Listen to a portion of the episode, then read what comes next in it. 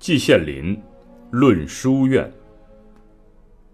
中国是世界上著名的文明古国，在全世界所有的国家中，中国是唯一的有长达几千年延续不断的教育传统的国家。这个传统当然随着历史的发展而演变，到了十九世纪末年，终于来了一个大转变。西方的资本主义教育制度传了进来，到现在也已有将近一百年的历史了。这个新教育制度在中华人民共和国建立以后，虽经改造，基本上被保留下来。它起了很大的作用，但不能说完美无缺。为了适应社会主义建设的需要。重新对中国古今教育制度做一个全面的实事求是的检查，显然是非常必要的。这个检查目前还只能说是非常的简略。第一，中国历史上的教育制度，中国几千年的教育制度，从组织结构上看，大致可以分为官办和私营两类。远古时期渺茫难窥。这里不谈。公元前三千年左右到公元前两千年左右，夏代已有了祥、序、孝三种学校。到了公元前两千年左右至末叶的商代，又增加了学和古宗。学有大小之分，除了训练学生祭祀和打仗之外，还进行读写算的教学。西周及前代之大成，初步具有了学制系统。学制系统分为国学与乡学两类，国学是中央官学，乡学是地方官学。国学分为大学与小学两级，大学中有天子设立的武学和诸侯设立的办公，乡学中有熟祥序孝之分。这样一套制度对其后的中国教育有深远的影响。我国古代一直沿用此制，稍有变化，改换一些名称。西周国学的教育内容包括四个方面：三德、六行、六艺、六仪。其中六艺是最基本的。所谓六艺，指的是礼、乐、射、御、书、数。从字面也可以看得出来，这里面文武兼备，知识与技能并举。这种教育制是密切为当时的政治服务的。乡学以社会教化为务，内容有六艺、七教、八政及乡三务等。总之，西周的教育已由殷商的宗教武士教育转变为文武兼备的教育。秦代实施以吏为师、以法为教的文教政策，是学校教育的一个倒退。到了西汉，汉武帝正式制定了博士弟子园制度，兴办了太学，这在教育史上是一件大事。汉代官学分为中央官学与地方官学两类，这明显受到了西周的影响。魏晋南北朝时期。封建官学时兴时废，到了唐代，在初唐一百多年内，生产发展，经济繁荣，成为世界上一个，也许是第一个强大的帝国。统治者对教育特别重视，官学达到了相当完善的地步，为以后的官学制度奠定了基础。这时的官学仍然分为两级：中央官学和地方官学。与前代不同，在于组织更加细致了，内容更加丰富了。中央官学中的国子学、太学、四门学、广文馆都专修儒经，这可以说是唐代教育的主干。此外，还有专修律学、算学、书学的学校，医学校、卜筮学校、天文历算漏课学校、兽医学校。校书学校等等，另外还有一些特殊的学校。所有这些学校的目的都是为当时的政治经济服务的。在教学行政方面，唐承隋制设立国子监，管理六学，以祭酒为教育最高长官。国子监的职能一直保留到清代学部成立。不过明清两代，国子监常与国学、太学混称。宋代的官学对学生入学资格逐渐放宽，教育对象不断扩大，学校类型增加了，教学内容扩大了，增设了武学和化学。元代对我国古代地方官学有特殊贡献。创设了诸路阴阳学，发展了天文、历算等科技教育，又创造了社学，以满足农业的需要。此外，还创立了蒙古国子学与回回国子学，名成元制，仍设社学，但以教化为主。国子学以学习儒家经典为主，地方官学除治经外，礼乐射御书数。还设科分教。清代教育制度多承前代旧制，国子监生的对象范围比以前更宽，地方官学比较普遍，教育内容仍以儒家经典为主，另设觉罗学、奇学、土苗学等等。雍正、乾隆还设有俄罗斯学馆堂，教汉满子弟学习俄文。我在上面简略地讲了我国古代的官学制，现在讲一讲私学制。古代私学包括家传与师授两种，起源极早，但是作为一种教育制度，则兴起于春秋战国之际。生产发展给私学奠定了经济基础，又由于复杂的政治斗争，需要兴私学养士人。此外，文化下移也推动了私学的发展，在这样的情况下，私学在全国各地兴起。到了孔墨两大显学崛起，私学发展如日中天，因此形成了儒墨两大学派互相攻伐，支配中国思想界达数百年之久。战国中期，百家争鸣，诸子私学风起。成为中国历史上最有活力的时代之一，影响深远。到了汉代，京师讲学之风特盛，东汉私学学生人数超过太学。汉代官学和私学各有偏重，官学以今文经为主，而私学则以古文经为主。东汉末出现了综合今古的趋势。郑玄为代表，在魏晋南北朝时期，私学稍衰，但仍胜于官学。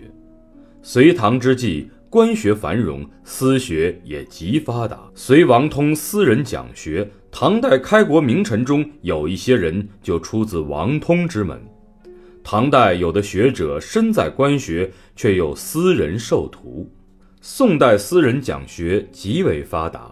南宋书院大兴，书院原为私学性质，但是元明清书院渐有官学性质。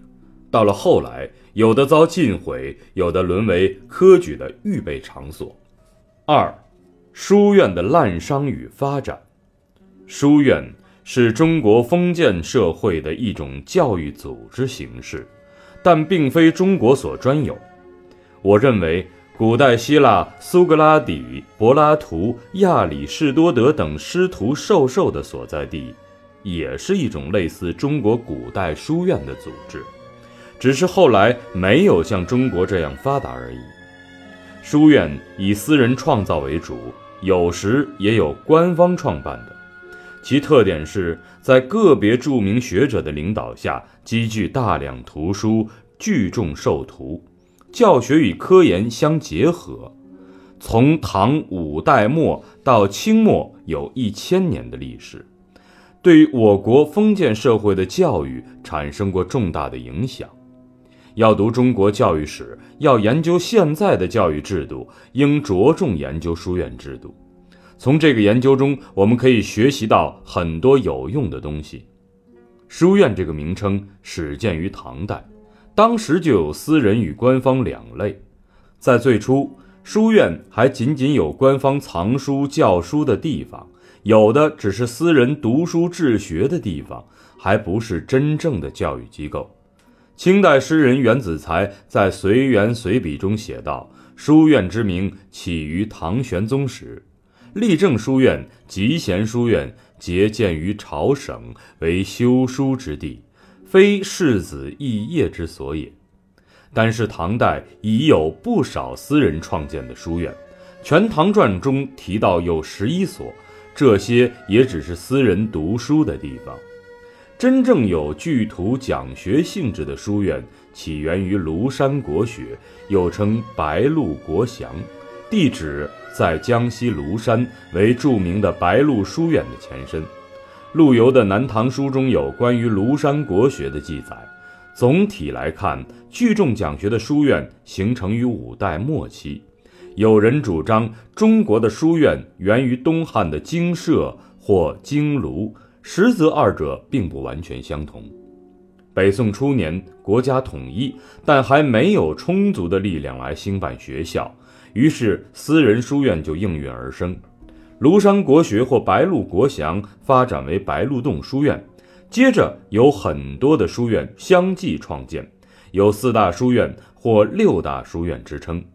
除了白鹿洞书院外，还有岳麓书院、应天府书院、松阳书院、石鼓书院和茅山书院。到了南宋，书院更为发达，其数量之多、规模之大、组织之严密、制度之完善，都是空前的，几乎取代了官学，成为主要教育机构。南宋书院发达，始于朱熹修复白鹿洞书院，后来朱熹又修复和扩建了湖南岳麓书院。书院之所以发达，原因不外是理学发展，而书院教学内容多为理学。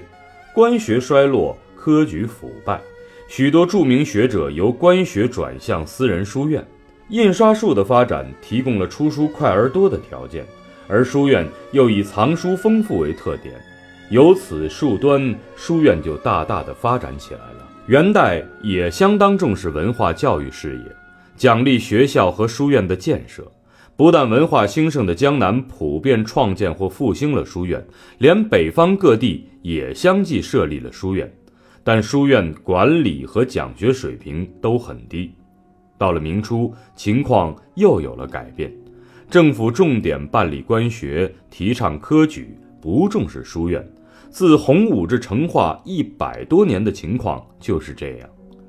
成化以后，书院才得以复兴，至嘉靖年间达到极盛。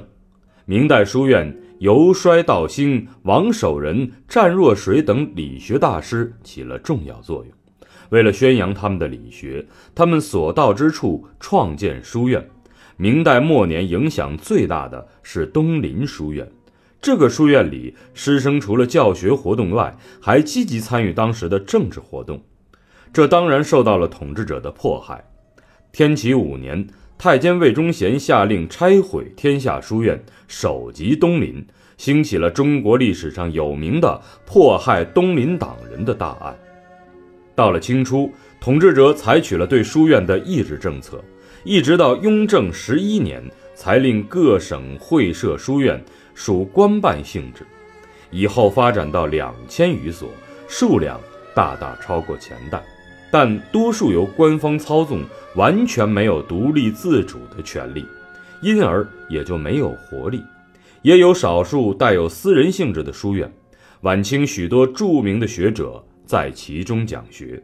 统观中国一千多年的书院制，可以看到书院始终是封建教育的一个重要组成部分，与统治者既有调和又有斗争。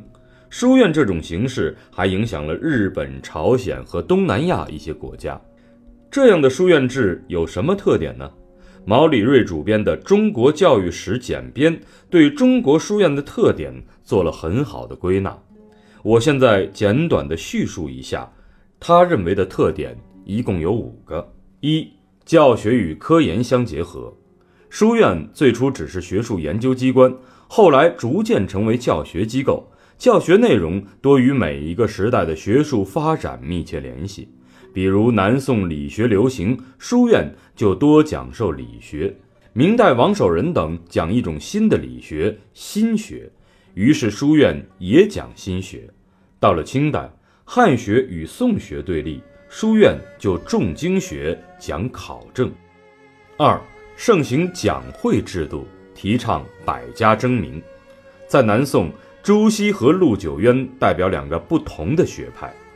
淳熙二年，两派在鹅湖寺进行了公开辩论。淳熙八年。朱熹邀请陆九渊到自己主持的白鹿洞书院去讲学，成为千古佳话。明代讲会之风更盛，王守仁和湛若水也代表两大学派互相争辩。这种提倡自由争辩的讲会制度一直延续到清代。三，在教学上实行门户开放。